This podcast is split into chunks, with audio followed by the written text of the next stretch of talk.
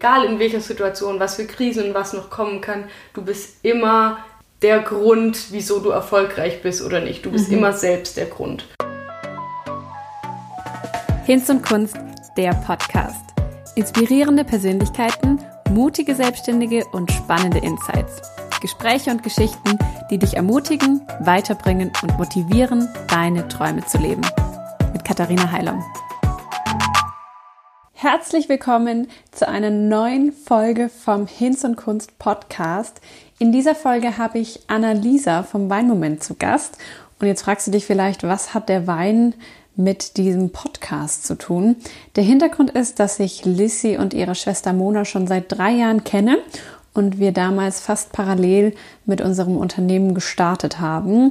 Ich habe damals begonnen, im Stuttgarter Laden vom Weinmoment meine Art Nights anzubieten und dann haben wir auch zusammen ein Event, die Wine and Art Events, konzipiert und auch mehrmals durchgeführt. Das war eine Weinprobe mit parallel einem Lettering-Workshop. Und dann habe ich auch viele meiner eigenen Workshops ähm, im Weinmoment durchgeführt und auch jetzt, wo ich meinen eigenen Recreate Space habe, sind wir im Kontakt geblieben und die Mädels vom Weinmoment gehen das Thema Wein, finde ich, aus einer ganz neuen und super frischen Perspektive an und damit haben sie, wie ich finde, ein sehr kreatives Unternehmen auf die Beine gestellt.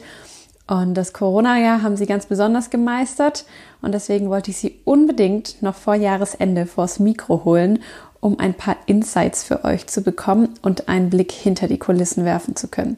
Herausgekommen ist dann ein spannendes Gespräch über die Entstehung und die Entwicklung vom Weinmoment, aber auch viele andere Business-Themen, die uns beide aktuell beschäftigen. Ich wünsche dir ganz viel Spaß bei dieser Podcast-Folge.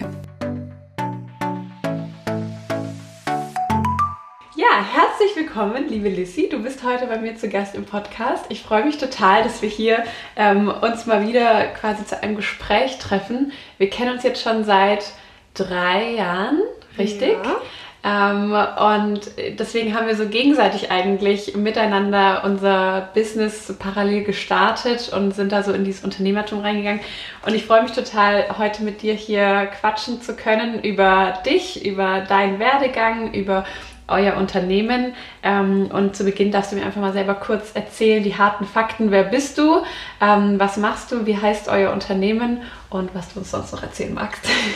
Ja, sehr schön. Ich freue mich auch. Ähm, ich bin die Annalisa von Weinmoment. Also man nennt mich auch Lisi, so wie die Katha das auch tut. Ähm, ja, meine Schwester und ich haben vor drei Jahren angefangen, das ursprüngliche Unternehmen, Familienunternehmen komplett auf den Kopf zu stellen. Wir heißen Weinmoment und so hießen wir auch nicht immer. Das haben wir auch alles neu gemacht.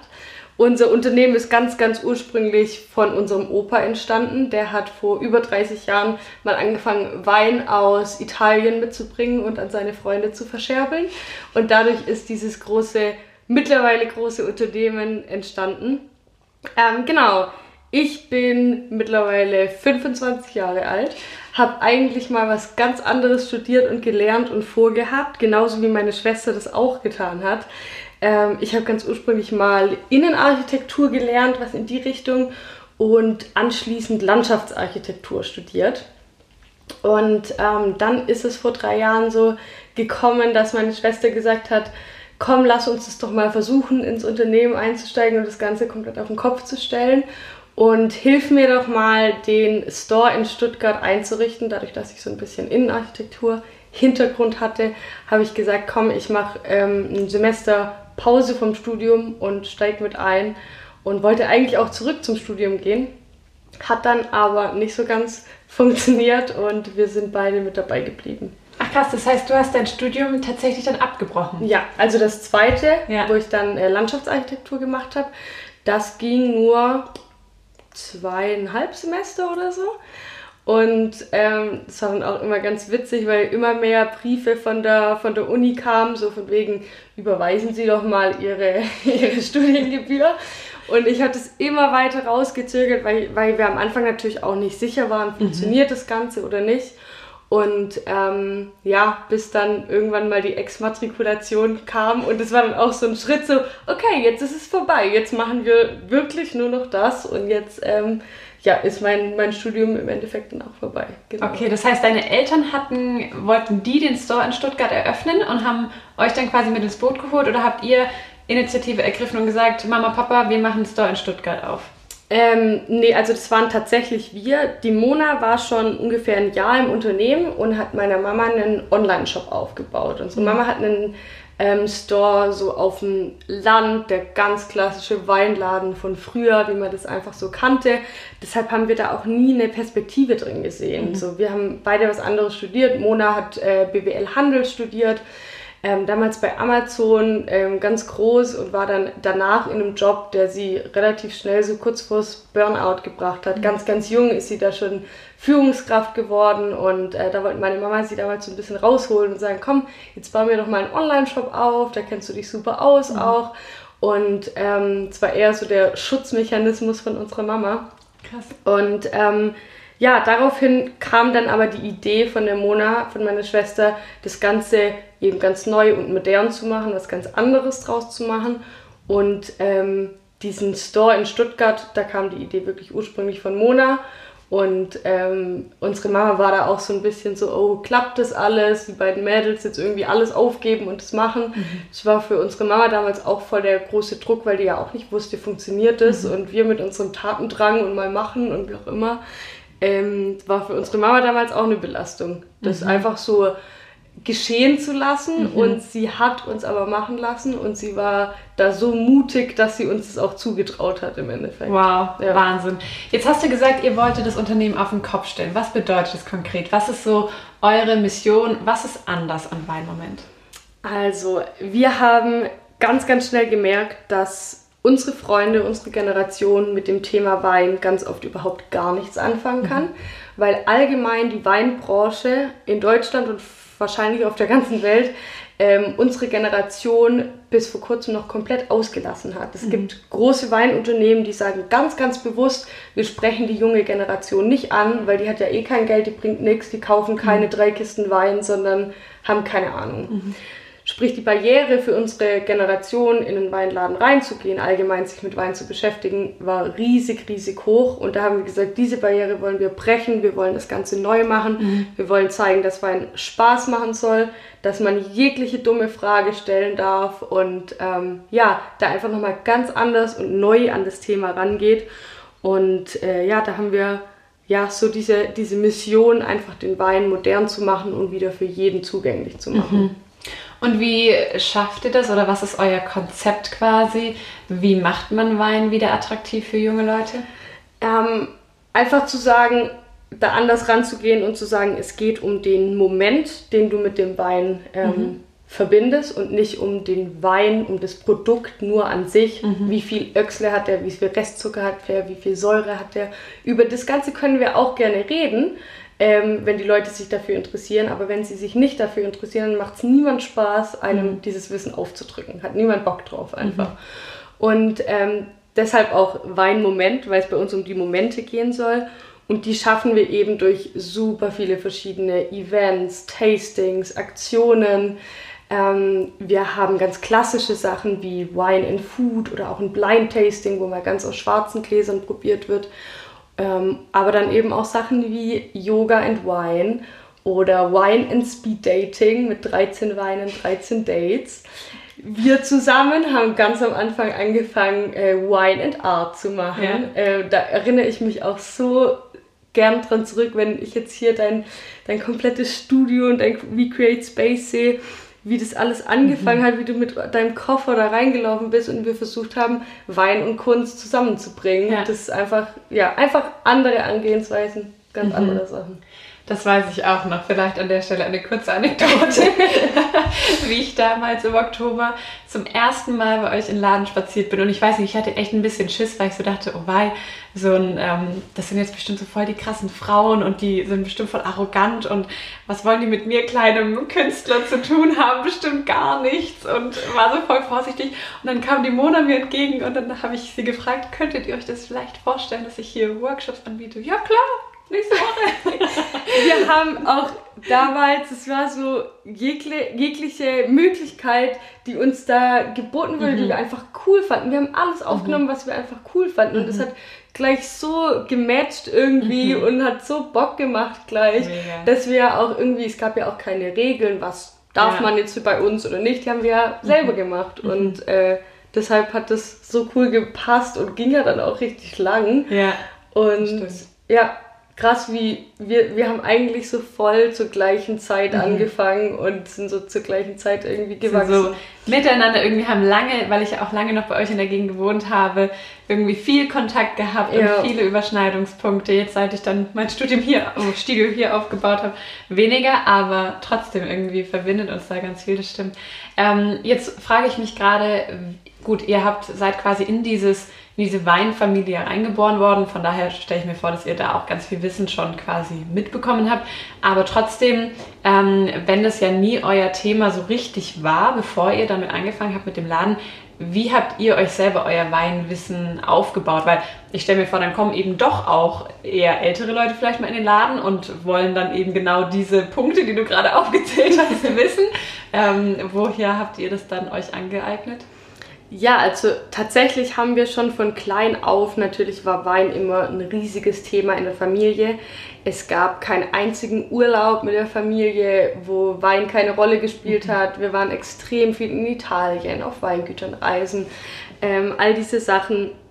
Unser Opa ist auch der äh, festen Überzeugung, dass mit elf Jahren man die besten Geschmackssinne äh, hat. Soll auch wirklich so sein. Ähm, und wir haben auch früh natürlich ja, das erste Glas oder den ersten Schluck Wein getrunken, mhm. einfach um ja, schneller als unsere Freunde sicherlich, äh, haben, mhm. konnten wir damit was anfangen. Aber das, was du sagst, dieses wilde Wissen aus der Familie, ähm, Mama sagt, deutsche Rotweine schmecken nicht. Opa sagt, man darf nur trockene Weine trinken. Und was bedeutet das eigentlich? Mhm. Und all solche Sachen, das sind auch so sehr, sehr viele persönliche Sachen. Mhm. War es extrem wichtig, dass wir dann nochmal was Fundiertes und mhm. was Offizielles lernen, was es mhm. angeht. Weil das war am Anfang auch in dieser Unsicherheit, äh, wo wir, wo so zwei Anfang 20-jährige Mädels da einen Store in Stuttgart aufmachen, wo es um Wein geht und unsere Generation ja ganz offiziell erstmal keine Ahnung von Wein mhm. hat, äh, in vielen ja, Meinungen, ja. sage ich mal, war es extrem wichtig, dass wir da was Offizielles machen. Und da hatten wir dann am Anfang schon angefangen mit unserer ersten Sommelier-Ausbildung, die wir hier in ähm, Deutschland gemacht haben und die zweite, die wir dann letztes Jahr gemacht haben im, in Italien. Mhm. Ähm, und das ist halt immer was, was ganz, ganz wichtig ist, dass mhm. man halt sagt, hey, ihr bekommt hier ein Sommelier-Tasting.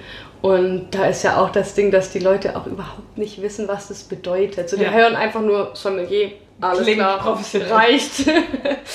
und ähm, ich muss aber ganz, ganz, also meine persönliche Meinung ist, dass es gerade was die Sensorik angeht, also das Wein probieren, ist eine mhm. extreme Übungssache. Mhm. Und das kann jeder lernen, der sich viel damit beschäftigt. Mhm. Und ähm, was das Weinwissen so angeht, das kommt extrem viel aus der Praxis und da ist es am wichtigsten, auch die, die Winzer zu kennen, die Geschichten dahinter zu kennen, wie arbeitet der Winzer und das ist genau das Wissen, was wir brauchen. Ähm, und das kommt ganz, ganz viel von, von der Praxis. Mhm. Ja. Ihr seid ja jetzt unfassbar gewachsen in den letzten Jahren. Ich weiß nicht, ob, ich stelle mir vor, dass der Wachstum, bevor ihr damit angefangen habt, vielleicht nicht ganz so exponentiell war. Ähm, jetzt wissen wir aber, wie krass das abgegangen ist und ähm, ihr habt wahnsinnig viele von diesen Events gemacht, von denen du gerade berichtet hast und ihr habt wahnsinnig viele junge Leute erreicht. Ihr habt auf Instagram natürlich so, wie man es heutzutage macht, äh, Social Media Unternehmen auch aufgebaut und ähm, seid da in Kontakt getreten mit eurer Zielgruppe. Ähm, bei all den Erfolgen, was habt ihr für Fehler gemacht? Gibt es Crap Stories, die du uns erzählen kannst? tatsächlich dadurch, dass meine Schwester und ich so extrem unterschiedliche ähm, Menschen sind, auch in unserem Können. Mhm. Meine Schwester ist die Vollblut-BWLerin. Wenn ich eine äh, wilde Idee habe, die ich super und kreativ und äh, richtig geil finde, dann wird es von meiner Schwester erstmal durchkalkuliert und gesagt hat, ja, ja, genau, es ist zwar schön, sieht schön aus und so, bringt aber niemand weiter. Ähm, genauso umgedreht, ich bin die super kreative, ich ähm, bin so die große Träumerin und mhm. ja, einfach so die Macherin auch. Und ähm, das ist meine Schwester halt auch teilweise gar nicht, sehr, sehr, sehr, sehr sachlich und so. Mhm. Und das ist was, was uns extremst gut ergänzt. Mhm. Und äh, das sind dann im Endeffekt immer so die Fehler, die entstehen, wenn einer meint, den Bereich vom anderen irgendwie doch mal zu machen.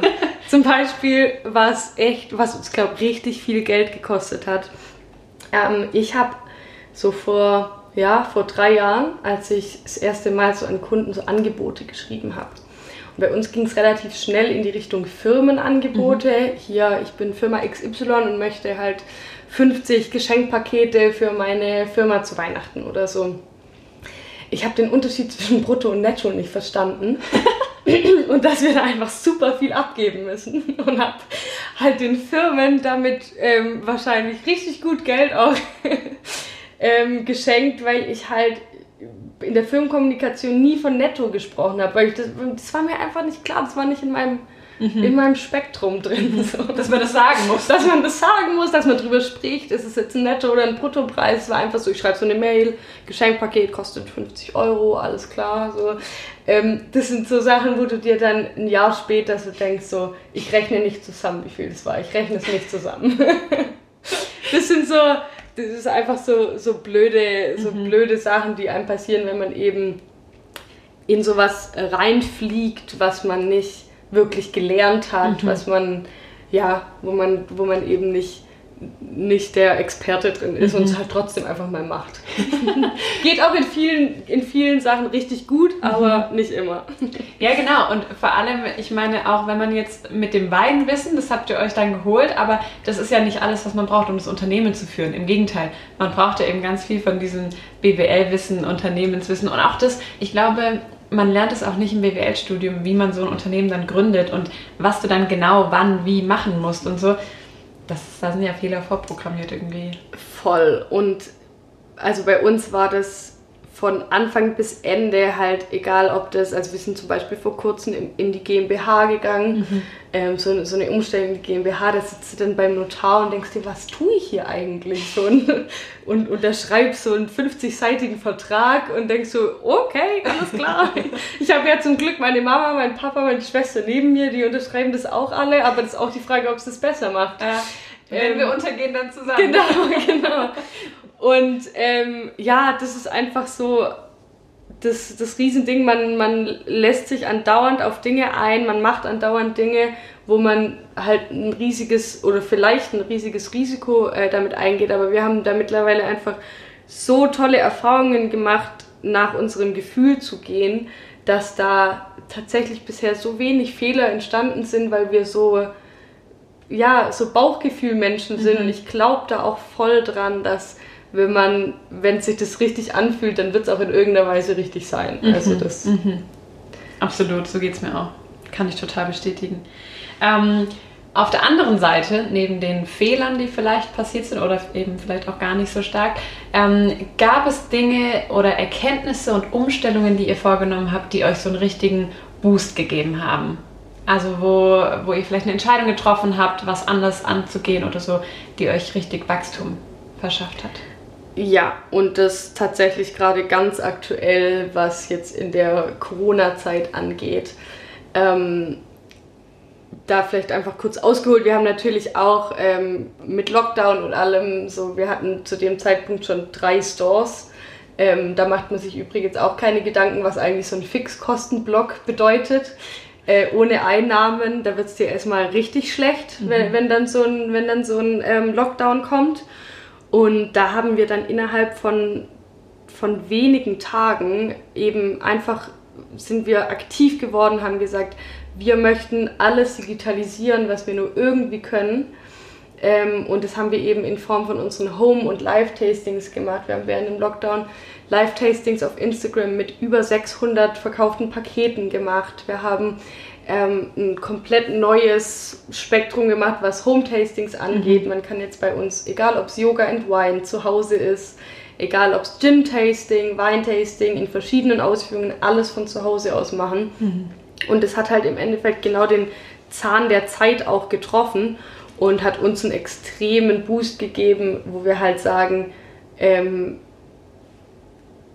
wahrscheinlich hätte uns nichts Besseres als dieses Aufwachen und diese Krise passieren können, mhm. weil wir so viel Mut auch im Team dadurch geschöpft haben, wie wir einfach gesehen haben, wie extrem schnell wir handeln können, wie, wie wir zusammen funktionieren, wie wir umdenken können und wie wir alles so schnell und gut auf die Beine einfach mhm. stellen. Mhm. Ähm, da, da ist, glaube ich, auch das ganze Team so wahnsinnig zusammengewachsen und man, man sieht so, wie man sich aufeinander verlassen kann, wie alle in einem Boot sitzen und alle da mitmachen. Mhm. Wir haben uns halt echt eine Nacht zusammengesetzt, die Texte geschrieben. Es ging alles extrem schnell und alle waren dabei und haben gesagt, komm, wir, wir retten das jetzt. Mhm. Und ähm, da gehen die Bestellungen halt dann echt komplett nach oben und retten uns im Endeffekt so den, den Arsch in dieser mhm. Zeit. Also das mhm. ist echt, ähm, ja, das war so unser Game Changer zu zeigen, dass sogar ein Weinladen digitalisiert werden kann. Und zwar nicht nur durch den Online-Verkauf, also nicht einfach nur indem man Wein halt verschickt, sondern eben indem man die Events digital macht. So. Genau. Also genau, das ist ja so der große Unterschied auch bei euch, dass ihr nicht einfach nur Wein verkauft, sondern eben dieses Erlebnis mitverkauft. Und das ist ja schon auch was, wo viele glaube ich, aktuell oder gerade eben in den vergangenen Monaten so ein bisschen dran gescheitert sind, weil man, man kann, glaube ich, auch nicht jedes Erlebnis digital machen. Also ähm, ich glaube schon, dass es da auch Grenzen gibt und es nicht sich für jeden Bereich oder jedes Produkt auch eignet. Aber ihr habt es phänomenal ähm, gemeistert. Da wollte ich tatsächlich später auch noch mal ein bisschen mehr drauf eingehen. Wenn wir noch mal vor Corona gucken, mhm. ähm, das waren ja auch, ja, drei Jahre, ähm, die ihr quasi bis Corona Zeit hattet zu wachsen. Ähm, was ist, oder zweieinhalb waren es ja eigentlich nur, ja. oder? Oktober 2017 haben wir bis März, ja, genau, ja. also zweieinhalb Jahre ziemlich genau. Ähm, und ihr seid gestartet, ich weiß noch, damals wart ihr beide zu zweit allein im Laden. Mhm. Da hattet ihr keine Angestellte, keine Werkstudenten, keine nix. Da wart ihr zwei dort, mhm. ne? Ähm, und dann wie ging es von da quasi weiter? Weil Personal natürlich eine große Rolle spielt in euren ähm, Bereichen und in, in der Größe einfach, in der ihr euch bewegt. Ähm, wie seid ihr, was waren da so Wachstumsschritte, wo du sagst, die haben nochmal uns auf ein nächstes Level immer gebracht? Mhm.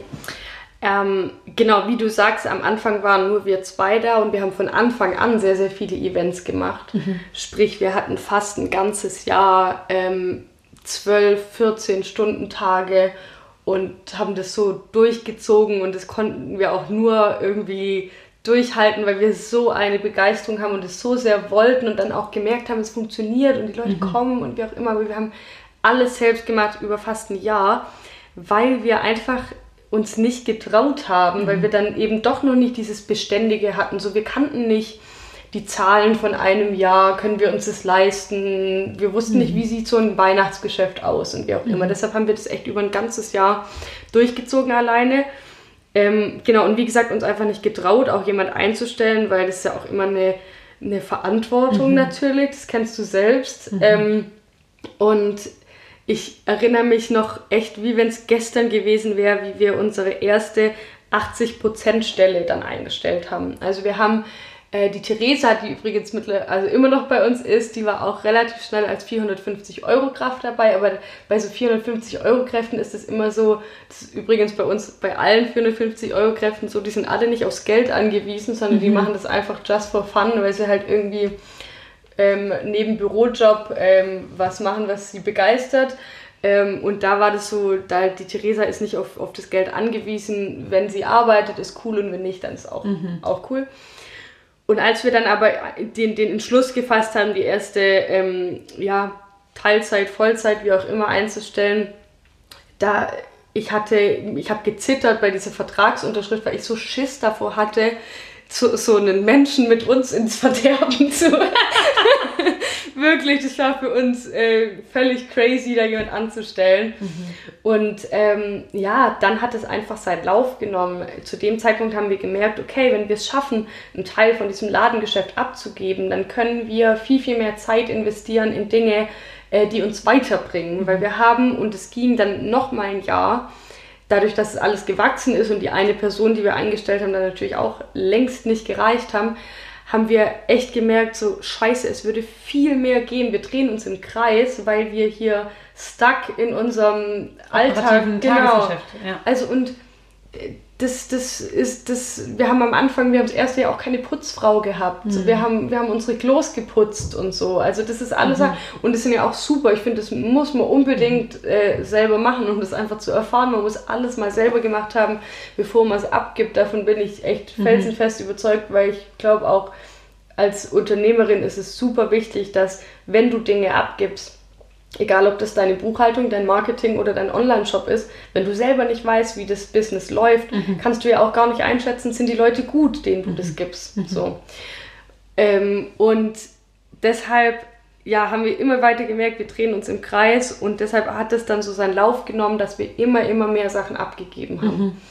Ähm, und da sind wir immer noch dran. Also mhm. man kann das immer noch optimieren, weil mittlerweile ist es so, wir sind im Unternehmen mit 30 Personen mittlerweile. Wir haben 30 Mitarbeiter. Nur in eurem Store? Nee, im ganzen Unternehmen. Im mhm. Genau, also ähm, drei Stores mit, ähm, mit 30 Mitarbeitern, davon sind aber 10 bis 15 in Stuttgart tatsächlich, weil wir in Stuttgart einfach am meisten Events und außenrum mhm. Betrieb haben. Ja.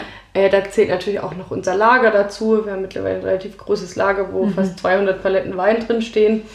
Ähm, und die müssen natürlich auch rumgeschoben werden und so. Äh, genau, aber da haben wir einfach gemerkt, dass wir immer mehr abgeben können und immer mehr fürs Unternehmen machen können und nicht mehr im Unternehmen machen ja. können. Und das ja. ist ja so der große Switch, den man ja. hinkriegen muss. Man, also die meisten starten ja auch quasi als Selbstständige und verkaufen ihre Zeit. Ja. Ähm, und man arbeitet im Unternehmen. Man macht eben, wie du gesagt hast, selber jede Aufgabe, so von A bis Z einmal durch. Ähm, und dann immer mehr dahin zu kommen, am Unternehmen zu arbeiten und eben das Unternehmen als solches weiterzubringen und eben Strukturen zu bauen. Das ist, finde ich, auch was, habe ich jetzt auch gemerkt ähm, mit der ersten Festanstellung, ähm, man kann nicht mehr nur in seinen eigenen Strukturen arbeiten, sondern man muss geregelte, genormte Strukturen letztlich schaffen, in denen sich jemand anderes auch bewegen kann, um die gleichen Ergebnisse zu erzielen. Ähm, klar ist da auch jeder immer wieder so ein bisschen anders, aber das sind so krasse Steps, finde ich immer, wenn man merkt, man zieht sich Schritt für Schritt raus aus dem operativen Tagesgeschäft, um am Unternehmen zu arbeiten. Ja, ja, also das ist genau das, was du sagst. Selbstständig sein bedeutet eben im Unternehmen und sich und seine Zeit mhm. zu verkaufen und du wirst eben dann zum Unternehmer, wenn du schaffst, an deinem ja. ähm, Unternehmen zu arbeiten. Und, das Ganze zu multiplizieren. Genau, und es auch zu multiplizieren, klar, ja. durch Leute. Und das ist genau der Knackpunkt. Und ich habe ähm, 100% Verständnis dafür, dass da so viele dran scheitern, mhm. weil das ist so ein Prozess, die ersten Sachen abzugeben, mhm. weil dieser Effekt, dass du es ja schon zwei Jahre selber gemacht hast und du bist perfekt darin, die Belege abzulegen, sagen wir mal, egal was es ist. Und dann gibst du das ab und dann ist es halt jemand, der ist noch nicht perfekt darin mhm. und du denkst dir, das kann doch wohl nicht wahr sein, ich mache das ja. in der halben Zeit ja. und ähm, bevor ich es abgebe, mache ich es doch lieber wieder selbst. Und das, und ich habe so viel damit gekämpft, egal mhm. in welchen Richtungen und ähm, ich komme immer wieder zu dem Entschluss, dass man, dass man da auch geduldig sein muss, weil gerade wenn man ähm, Mitarbeiter hat und selbst noch gar nicht weiß, mhm. wie man eigentlich als Führungskraft agiert, was sind eigentlich, wie du ansprichst, unsere Prozesse, was sind unsere Regeln, mhm. was sind eigentlich meine Erwartungen und wie kommuniziere ich die an die ja, Mitarbeiter. Ja. Ich kann ja nicht davon ausgehen, dass mein Mitarbeiter spürt, dass ich das so und so ja. möchte. Und da muss man teilweise auch so ein bisschen schmerzhafte Erfahrungen mhm. machen und auch lernen, dass die Erwartung, also seine Erwartungen darauf anzupassen, beziehungsweise nicht unbedingt anzupassen, aber zumindest dann die Kommunikation mhm. klarer zu mhm. machen. Auch wie Kommunikation mit Menschen unterschiedlich sein kann mhm. und all mhm. solche Dinge. Das ist so spannend und ich bin so dankbar für diesen, für diesen Job, äh, gerade so ein, so ein Team auch zu leiten mhm. und, und da auch so viel zu lernen jeden mhm. Tag. Und Vor allem auch über sich selber, oder? Genau, genau. Dir auch das, so? Ja. Ich finde es so krass, dass man eben, wenn man in diese Führungspersonenrolle kommt, lernt man sich selber ganz anders kennen, weil bis dato hat man sich nur selber führen müssen und mit sich selber ist man ja ganz anders. Und ich habe zum Beispiel auch neulich gemerkt, zum Glück ist es so rum, dass ich mit den Fehlern anderer viel gnädiger bin als mit meinen eigenen Fehlern. Also wenn ich selber Fehler mache, dann kann ich mich darüber tot ärgern. Und wir hatten jetzt auch neulich die Situation, das sind alles Fehler, die man selber schon gemacht hat, aber dann macht sie halt jemand anderes, weil man kann alles 300 Mal erklären. Gewisse Dinge passieren trotzdem, bis man sie eben selber dann gecheckt hat und dann anders machen kann. Ähm, wo ich auch, bestimmt, es gab so einen Tag, habe ich mir zehnmal gedacht, ja, genau den Fehler habe ich auch schon gemacht. Mhm, ja, bin ich auch durch. Gut, dass du es jetzt auch äh, gelernt hast und es ist ja. ja auch gar kein Problem, wenn Fehler passieren, aber eben, wie du sagst, so dieses Abwägen zwischen, ich könnte es selber schneller machen, aber auf lange Frist gesehen ist es besser, wenn ich jemanden antrainiere und schaffe, dass jemand anderes das genauso gut oder sogar besser machen kann als ich. Eben. Und ähm, man ist dann ja so, man muss ja echt schon fast sagen, arrogant mhm. zu sagen, dass jemand anderes das nicht so gut kann wie ich. Genau. Und das ist doch völliger Quatsch. Man muss immer wieder erfahren, so, wow, das, das klappt ja, wenn ich das ja. abgebe, ist ja, ja, super. Genau. Also, und das ist äh, dann auch wieder so eine Einsicht, wo man so sagt, so, ey, du bist kein Übermensch, so ja. jeder kann, also was heißt jeder, aber wenn du die Leute richtig mhm. anleitest mhm. auch und, und das ist auch das Ding, ähm, dann kann man so, so, so viel abgeben mhm. und da sind wir beide sicherlich noch lang nicht am Ziel, was mhm. Dinge abgeben angeht. Da haben wir sicherlich noch 50 Prozent auf dem Tisch, was mhm. wiederum abgegeben werden könnte. Mhm. Und ähm, gerade was du ansprichst, auch mit der, mit der Kommunikation und was, was die Fehlerkultur und so mhm. angeht, mir geht es tatsächlich auch so. Und ähm, ich bin da fast schon wieder dankbar, wenn Fehler gemacht werden, mhm. weil wenn die Fehler so richtig gemacht werden, dann passieren sie nicht nochmal. Genau.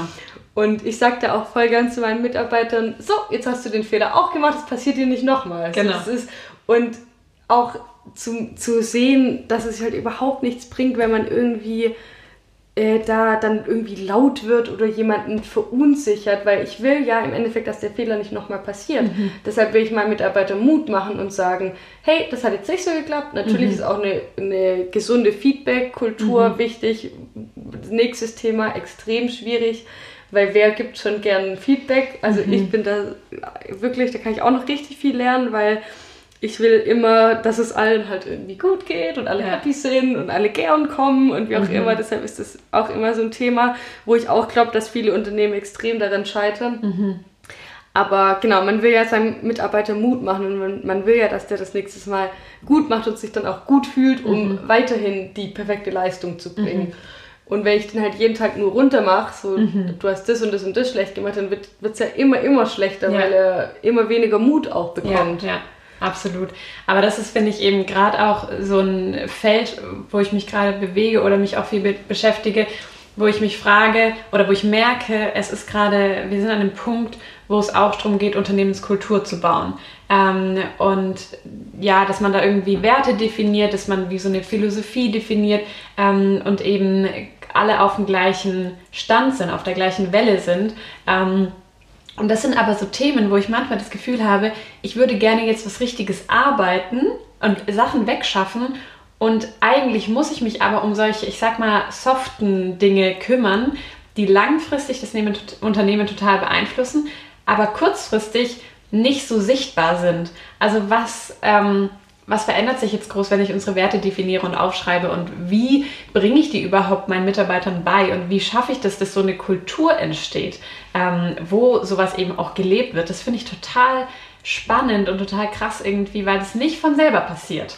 Ähm, Voll. Sondern ja. die Mitarbeiter, je mehr das werden, ich meine, ich habe jetzt nur eine Festangestellte, da geht es noch. Wir irgendwie, ja, zu zweit kriegt man es, glaube ich, noch ein bisschen leichter hin. Aber wenn du viele Leute hast, die ja auch jeder mit ihrer Persönlichkeit dein Unternehmen beeinflussen und ein Stück weit, ähm, ja, vor allem im Kundenkontakt repräsentieren sie dein Unternehmen und sie, sie machen es anders, als du es machen würdest. Sie sind nicht so freundlich, wie du wärst. Sie sind nicht so kulant, wie du das wärst oder so. Und ja. solche Werte dann weiterzugeben. Habt ihr da auch Erfahrungen gemacht, ähm, dass Mitarbeiter dass eben dass Mitarbeiter wieder gegangen sind oder dass ihr so gemerkt habt, hm, nicht die richtige Entscheidung? Oder wie trefft ihr überhaupt Personalentscheidungen? Ja. Wie findet ihr die richtigen Leute? Ähm, also erstmal ganz, ganz interessant und da gibt es eine super interessante Statistik von Unternehmen, ähm, so diese Täler des Todes von Unternehmen. Ich weiß nicht, ob du es schon mal gehört hast. Nee. Ähm, da geht es eben, das erste Teil des Todes, wenn du so bei, bei einer Million Umsatz bist, da scheitern die, die Unternehmen an den Strukturen. Mhm. Ja, also dass du halt, dass dein Umsatz die Struktur nicht mehr hinkriegt. Mhm. Ähm, oder andersrum. Die Struktur den Umsatz nicht genau. erträgt, ja. Und ähm, das nächste Teil des Todes ist ungefähr bei 10 Millionen Umsatz und da scheitern die Unternehmen, weil sie keine Kultur haben. Und das ist doch irgendwie krass. Ja, da hast Mhm. Ja. du dann so, bei 10 Millionen Umsatz hast du halt wahrscheinlich schon auch irgendwie 100 Mitarbeiter. Keine Ahnung, kommt ganz auf die, Kommt ganz an. auf die Branche Keine Ahnung. Ähm, sind wir jetzt noch nicht ganz. ähm, aber da scheitern die Unternehmen an der Kultur Mhm. und ähm, das ist, finde ich, super interessant und das kann ich mir auch so vorstellen, dass da alles aus den Fugen gerät, wenn, wenn die, die, die Mitarbeiter auch nicht wissen, woran arbeiten wir hier, was ist unser gemeinsames Ziel und wie wollen wir ticken. Und das ist gerade tatsächlich eine Sache, wo wir in der Familie ganz, ganz stark dran arbeiten. Ähm, und das ist auch genau das, was du sagst. Wir treffen uns da jeden Mittwoch, die komplette Familie, einen halben Tag. Und ich denke mir auch ganz oft so, Leute, jetzt sollten wir mal wieder was schaffen. Aber es ist sowas von wichtig, ähm, diese Kultur zu bilden. Wir haben das auch neulich mit unserem Team zusammen gemacht in einem Workshop, ähm, wo wir auch die Mitarbeiter einfach mal gefragt haben, sag mal, wie ticken wir eigentlich? Wer sind wir eigentlich? Und das ist so wichtig und es war auch schon wieder so ein emotionaler Moment im Team, weil da alle so diesen Spirit gefühlt haben, dass wir glücklicherweise wirklich alle gleich denken und da so viel Dusel hatten, was unsere Mitarbeiter angeht. Da haben wir, da haben wir so so Glück und wir hatten noch nicht ähm, jemandem irgendwie im Team, der jetzt irgendwie so der die nennt man ja auch in, in so in so Sprachen nennt man die auch immer die Terroristen in der, in der Firma, die dein Unternehmen wegen den falschen Werten einfach so von innen aufbrausen und von innen kaputt machen Ja, tatsächlich. ja, ja. Also und wenn du halt so jemand hast, dann musst du das halt auch erstmal erkennen und ähm, da halt auch so schnell wie möglich da irgendwie dagegen vorgehen, so hart sich das anhört, aber wenn es jemand schafft, irgendwie gerade, ich meine, wir sind wir sind jetzt gerade 30 Leute und äh, auch an verschiedenen Standorten. Ähm, wenn jetzt in einem Team von fünf Leuten es jemand gibt, der dann komplett dieses Team aus fünf Leuten komplett demotiviert und denen schlechte Vibes gibt, dann Ja. zerstörst du ja viel, viel mehr als irgendwie Ja. nur eine Person. So, Das ist echt, das ist so, so wichtig und so ein sensibles Thema auch. Und ähm, bisher hatten wir das Glück, dass uns die Leute alle irgendwie zugelaufen sind. Also wie mit dir am Anfang, du bist uns auch zugelaufen. Ähm, und so sind uns alle irgendwie, ga- ganz viele auch durch Social Media und so, ganz viele Aushilfen von uns, die sind äh, Fans von unserem Unternehmen gewesen und sagen, wow, da habe ich richtig Bock zu arbeiten. Die waren auf zig Afterworks und Ja. kannten uns deshalb schon und haben dann gefragt, hey, wie sieht's aus? Kann ich bei euch arbeiten? Und so kam bei uns ganz, ganz viel. Aber das ist ein ganz wichtiger Punkt, den du ansprichst. Wie suchen wir unsere Mitarbeiter eigentlich aus? Und das ist ein Punkt, mit dem müssen wir uns unbedingt da auch so schnell wie möglich beschäftigen, wenn das eben alles noch mehr wächst. Weil dann muss es halt auch da wirklich ganz klare äh, Richtlinien oder genau, sowas geben, ne? wie du auch sagst, so die Prozesse zu bilden. Da muss es dann halt doch irgendwie so eine Checklist geben, so wie tickt die Person und tickt die richtig für uns und so. Also.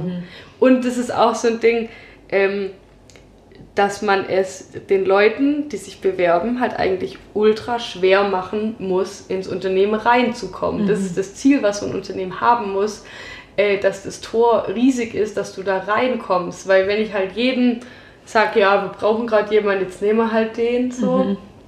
Ähm, das, das, das macht es kaputt. So. Du musst da wirklich so hohe Anforderungen haben, wie du auch an deine, an deine Freunde, an deine Beziehungen, wie auch immer die Menschen halt so, so, so st- strikt auch auswählen, mit denen du dich da umgibst und mit Ja. denen sich dann auch dein Unternehmen umgibt im Endeffekt. Genau, genau, die ja dein Unternehmen mitbauen. Ja. Aber auch das finde ich zum Beispiel voll den ähm, schwierigen Punkt, weil ähm, ich zum Beispiel aktuell immer noch so in der Situation mich emotional befinde, dass ich so denke, ich wünsche mir ja jemanden, der quasi mitarbeitet und der mir hilft und ähm, deswegen, wer bin ich da Ansprüche zu stellen? Ich kann ja froh sein, wenn jemand sich quasi bereit erklärt, in so einem kleinen Unternehmen zu arbeiten ähm, und jetzt eben nicht den super fancy Arbeitsplatz mit, keine Ahnung, großer Kaffeebar und Kantine und äh, weiß ich nicht, ähm, weißt du, so. Also ich stelle mir dann halt immer so, so große, geile Unternehmensgebäude und sowas vor. Und bei uns, ja, wir sitzen halt alle zusammen in einem Raum. Äh, momentan stapelt sich der Papiermüll bis unter die Decke. Ähm, es ist jetzt nicht immer total fresh und fancy, ähm, obwohl wir uns natürlich größte Mühe geben. Aber weißt du so, wie ich meine? Ähm, vom, von meiner eigenen Sicht habe ich manchmal so das Gefühl, ich kann noch gar nicht so viel bieten einem Arbeitnehmer. Und deswegen kann ich sozusagen froh sein, wenn jemand sagt, ich möchte aber trotzdem gerne bei dir arbeiten. Obwohl das, glaube ich, oft ein falsches Mindset ist. Ähm, aber ja.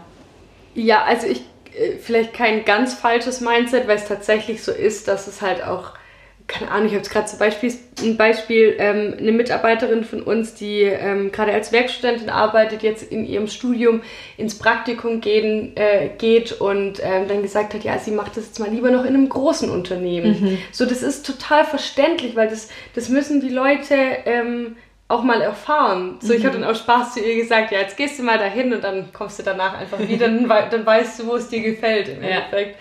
Ähm, ja, wir können nicht die Kaffeebar und die Kantine bieten, aber meiner Meinung nach, und ich habe selbst schon im Großkonzern gearbeitet, können wir so, so viel mehr bieten für genau die richtigen Leute, die, mhm. die genau wissen, was das heißt. Mhm. Ähm, eine Chefin zu haben, die, die neben dir sitzt, die, wenn du irgendwas Privates hast, sofort sagst, sagt, hey, es gibt hier keine Schichten, ich springe mhm. für dich ein. So dieses, mhm.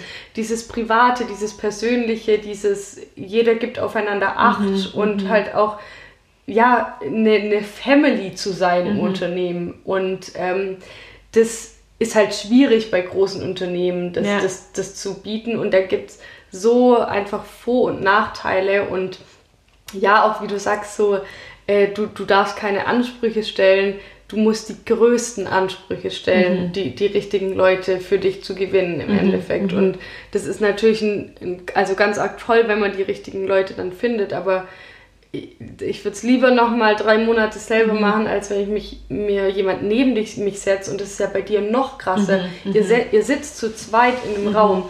Wie bescheuert wärst du, wenn du jemanden anstellst, den du, mit dem du keine Zeit verbringen möchtest? Ja, ja. Du musst dir deine Mitarbeiter ja auch danach mhm. aussuchen, hab ich Bock mit der... Den ganzen Tag. Mit, genau, hab ich Bock mit ihr, äh, einfach nur so vom Gefühl, habe ich Bock neben ihr zu sitzen? Mhm. Habe ich Bock mit ihr zusammen Fehler zu machen, durch die Decke zu gehen, was weiß ich, was mhm. so diese ganzen, diese ganzen Spirit-Sachen mhm. auch. Hast du Bock, die mit, mit dieser Person zu erleben? Ja, Oder...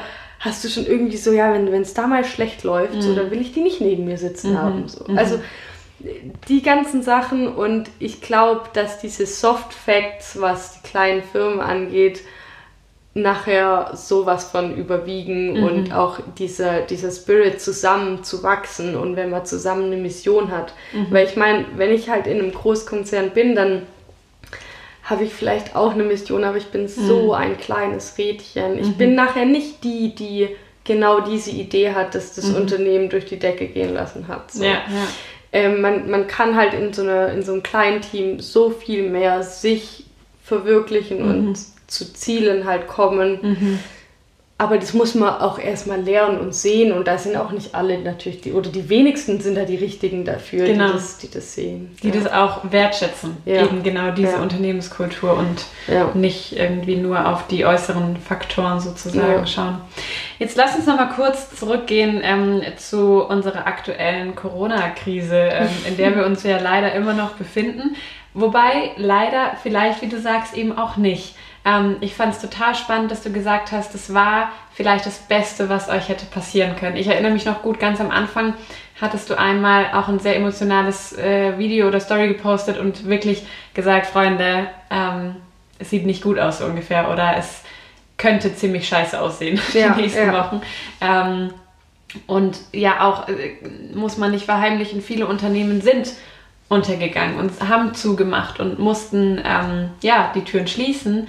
Ähm, ihr nicht. Im Gegenteil, ihr seid sogar gewachsen. Ich weiß jetzt nicht äh, zahlenmäßig gewachsen, aber auf jeden Fall ähm, seid ihr da durchgekommen und sogar stärker geworden. Mhm. Ähm, ihr habt das alles digital umgestellt. Was ist jetzt so euer Plan oder wie, ähm, ja, wenn wir so ein bisschen in die Zukunft gucken, wie geht ihr damit um? Was sind eure Konsequenzen, die ihr daraus gezogen habt ähm, aus den ganzen Learnings, die ihr dieses Jahr hattet? Ähm, wie soll es weitergehen? Ja, also erstmal, was du sagst mit dem, ähm, mit der Krise, dass halt auch einfach nicht alle durchgekommen sind. Und ich weiß, es ist sehr, sehr mutig zu sagen, dass es das Beste ist, was uns passieren könnte, mhm. weil mhm. reich wird dieses Jahr niemand, keine Frage. Mhm. Aber es gibt da einfach ganz, ganz andere Faktoren, die uns so weitergebracht haben. Und ähm, ich habe da eben auch gemerkt, dass jede Krise für was gut ist und mhm. dass es auf jeden Fall für viele hart ist und ähm, auch natürlich für uns, wie du sagst, ich war völlig am Boden. So, wir dachten, wir, keine Ahnung, wie sollen wir das machen? Mhm. Äh, und das war so der Moment, wo wir eben noch nicht aktiv geworden sind, so ja. diese 24 Stunden, bis ja. wir dann gesagt haben, okay, und Leute, jetzt geht's mhm. ab, jetzt machen wir was draus. Erfolg ist kein Zufall, sagt mein Opa mhm. immer so schön. ähm, halt einfach so, sei, sei aktiv und mach was draus. Und das mhm. haben wir einfach gemerkt, dass ähm, die, dieses, dieses Jammern von wegen, andere sind schuld dran, dass mhm. ich halt jetzt gerade nichts nix mache irgendwie, ähm, dass, dass wir, egal in welcher Situation, was für Krisen und was noch kommen kann, du bist immer der, der Grund, wieso du erfolgreich bist oder nicht. Du bist mhm. immer selbst der Grund. Mhm. Und ja, keine, keine Frage, das ist ähm, sehr überspitzt gesagt in der aktuellen Krise, mhm. weil es einfach Branchen gibt, die keine Chance haben, ja. keine Frage. Aber alle, die so ein bisschen eine Chance haben mhm. und da sitzen und jammern und sagen, mhm. wie soll ich jetzt Wein verkaufen, ja, mhm. ähm, da sage ich halt, sei aktiv und mach was und, ja. und gib alles im mhm. Endeffekt. Mhm. Und ähm, vielleicht da auf deine Frage, wie, wie soll es jetzt weitergehen und was haben wir, was haben wir daraus gelernt und, und mitgenommen, ist es einfach die, das Aktivsein und das Tun genau das ist, was dich weiterbringt. Mhm. Ähm, alle mit ins Boot zu holen, alle zu motivieren und deine Büromitarbeiter setzen sich in Lieferwagen und liefern Wein aus und, mhm. und so dieses, dieses Zusammen und dieses, dieses Ding und ähm, wie es weitergehen soll. Ich bin fest davon überzeugt, dass auch nach Corona diese ganze Digitalisierung, die in allen Branchen jetzt stattgefunden hat, einfach eine viel, viel größere Rolle spielen wird. Mhm. Das ganze Unternehmen ändert sich auch dahin, dass hier die klassischen Themen wie Homeoffice, so, das mhm. gibt es bei uns auch viel mehr und es funktioniert toll mhm. und mhm. ähm, unsere Meetingkultur hat sich komplett geändert. Wir mhm. schalten uns jeden Morgen zusammen und sagen, was machst du heute, was ist dein äh, was ist dein Ziel des Tages, wo klemmt's, wo brauchst du Hilfe. Das bringt so eine Dynamik in jeden ja. Tag rein und es funktioniert super digital. Mhm. Und ähm, auch diese ganzen digitalen Produkte, die wir haben, die werden wir weiterhin ausbauen und pushen, weil auf jeden Fall, selbst wenn halt kein Corona ist, haben die Leute vielleicht jetzt gemerkt, dass es cool ist, sich zu Hause zusammenzusetzen mit den Freunden und ein Tasting zu machen. So. Und ihr erreicht ja eine viel größere Zielgruppe weil genau. ihr dadurch ja. in Hamburg oder in Berlin ähm, ja. Tastings quasi anbieten könnt, ja. obwohl ihr nicht vor Ort seid.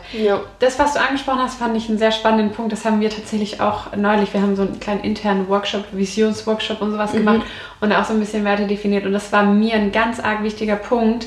Es kommt nämlich immer auf die Perspektive drauf an. Schaue ich auf das Problem? Schaue ich auf das, was nicht möglich ist? Das, was gerade ähm, eben schwierig ist, herausfordernd ist und konzentriere mich darauf? Oder schaue ich nach Lösungen und schaue ich auf das, was möglich ist? Und ja, vieles ist nicht möglich gerade, aber manches ist möglich. Genau. Und es ist immer eine Frage, es gibt ja auch so diesen Spruch, das, was ich fokussiere, wird größer werden. Und daran glaube ich so fest, dass wenn ich mich darauf irgendwie versteife, und nur am Jammern bin, wie du sagst, oder immer nur das Negative sehe und sehe, was alles nicht möglich ist, dann geht es mir wirklich beschissen. Mhm. Also dann habe ich auch keine Chance, durch diese Krise zu kommen. Aber wenn ich mir die kleinen und wenn es noch so kleine Dinge sind, die möglich sind, und mich da reinsteige und das fokussiere, bin ich sicher, dass es wachsen wird. Und da auch wieder, auch wenn es dann vielleicht nicht so stark wächst, wie es hätte wachsen können mit anderen Bedingungen, ist okay. Aber ähm, man kann auch aus dem kleinsten Positiven was Mögliches rausholen. So. Voll. Das, ähm, ja, was man ins Universum reinruft, kommt wieder zurück. Also es ist wirklich, da unterschreibe ich äh, zu 100 Prozent, dem ist da überhaupt nichts äh, hinzuzufügen. Fokussiere dich aufs Richtige und manche Sachen brauchen auch ein bisschen mehr Energie. Mhm. Also es, kann, es läuft nicht alles einfach heute los und klappt und alles, was man mhm. anfasst, funktioniert. Manche, manche Sachen müssen, müssen mit ein bisschen mehr Energie befruchtet werden, aber das ja, ja. funktioniert, wenn man sich drauf fokussiert. Richtig, richtig gut. Lisi, ich bin dir sehr dankbar für dieses Gespräch. Ich fand es mega spannend, Danke ähm, dir. von dir zu hören und die Einblicke. Und ich finde es auch immer so ähm, ja, spannend, eben so ein bisschen über den Tellerrand zu gucken. Das war ja jetzt kein klassisches Gespräch, ähm, sage ich mal, unter kreativen Businessleuten, ähm, sondern auch hier wieder ein bisschen über den Tellerrand geblickt, den Horizont erweitert. Ähm, einfach so junge Unternehmer und wir haben alle in manchen Punkten die gleichen Probleme oder sind an den gleichen Stellen ähm, und deswegen total spannend da von dir zu lernen und zu hören. Vielen Dank für deine offenen und ehrlichen Einblicke in euer Unternehmen. Ja, danke dir, hat mir richtig Spaß gemacht. Vielen Dank fürs Zuhören. Ich hoffe, du konntest was für dich mitnehmen und gehst inspiriert und motiviert aus diesem Podcast heraus. Ich freue mich aufs nächste Mal.